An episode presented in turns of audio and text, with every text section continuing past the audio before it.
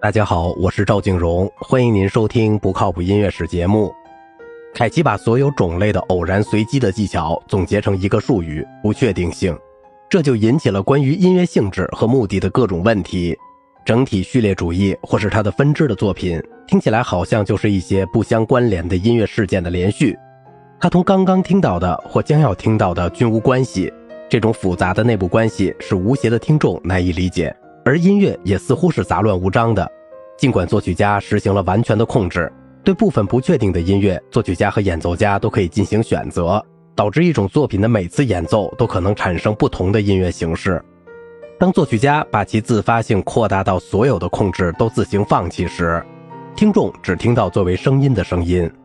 当他一起到来时，或喜欢或不喜欢某个声音，但并不想把每一个声音同他前后的声音联系起来。也不期望音乐来沟通任何种类的情感或意义。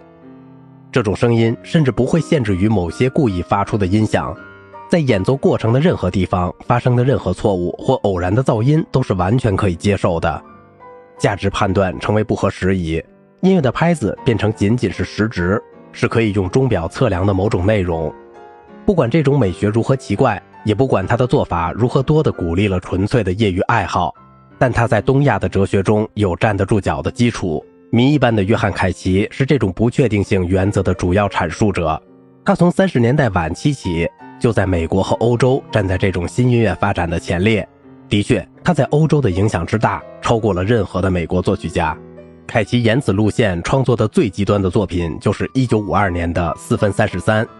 在这部作品中，演奏者或演奏者们静坐一段时间，而音乐厅或厅外的噪声构成了音乐。这部作品暗示音乐的休止并非真正的休止，总是有周围环境的声响值得期待。大自然是音乐的最大的创造者。在其他一些作品中，凯奇也抛弃了作曲家的自主决定，而把它让位给机遇的运作。比如中国的《易经》，他决定了变支音乐的音高的安排。大约从一九五六年开始，凯奇越来越向作曲和演奏全方面开放而努力。就像他在变奏曲第四首中向演奏者提出这样的选择：演奏者人数不限，音响或音响组合不限，产生音响的手段不限，带不带其他活动均可。所谓其他活动，很可能指舞蹈和戏剧。所有这一切同凯奇日益对禅宗佛教感兴趣有关。更为重要的是。他与可能是西方艺术家的一种倾向一致，即对其他伟大世界的文化和思想的信念变得更加开放。凯奇的门徒有莫顿、费尔德曼和伊尔布朗。布朗的作曲方法部分受到亚历山大·卡德尔的可变性的启发，其中的素材总是一样的，但观察者的看法却总是在变。他为十八个演奏者而做的可以利用的形式一和分为两个小组的大型乐队作品可以利用的形式二。通过给音乐家们完全记谱的片段，实现了一种音乐的平衡进行，在音高的选择上有一定的自由，它是根据指挥决定的秩序和速度演奏的。这种手法使自发性和感觉的多样性成为可能，这是通过正常的记谱法所不能达到的。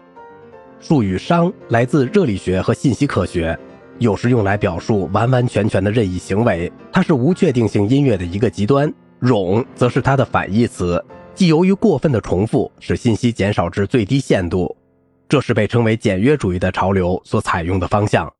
好了，今天的节目就到这里了。如果您喜欢我的节目，请您点赞、收藏并转发我的专辑。我是赵静荣，感谢您的耐心陪伴。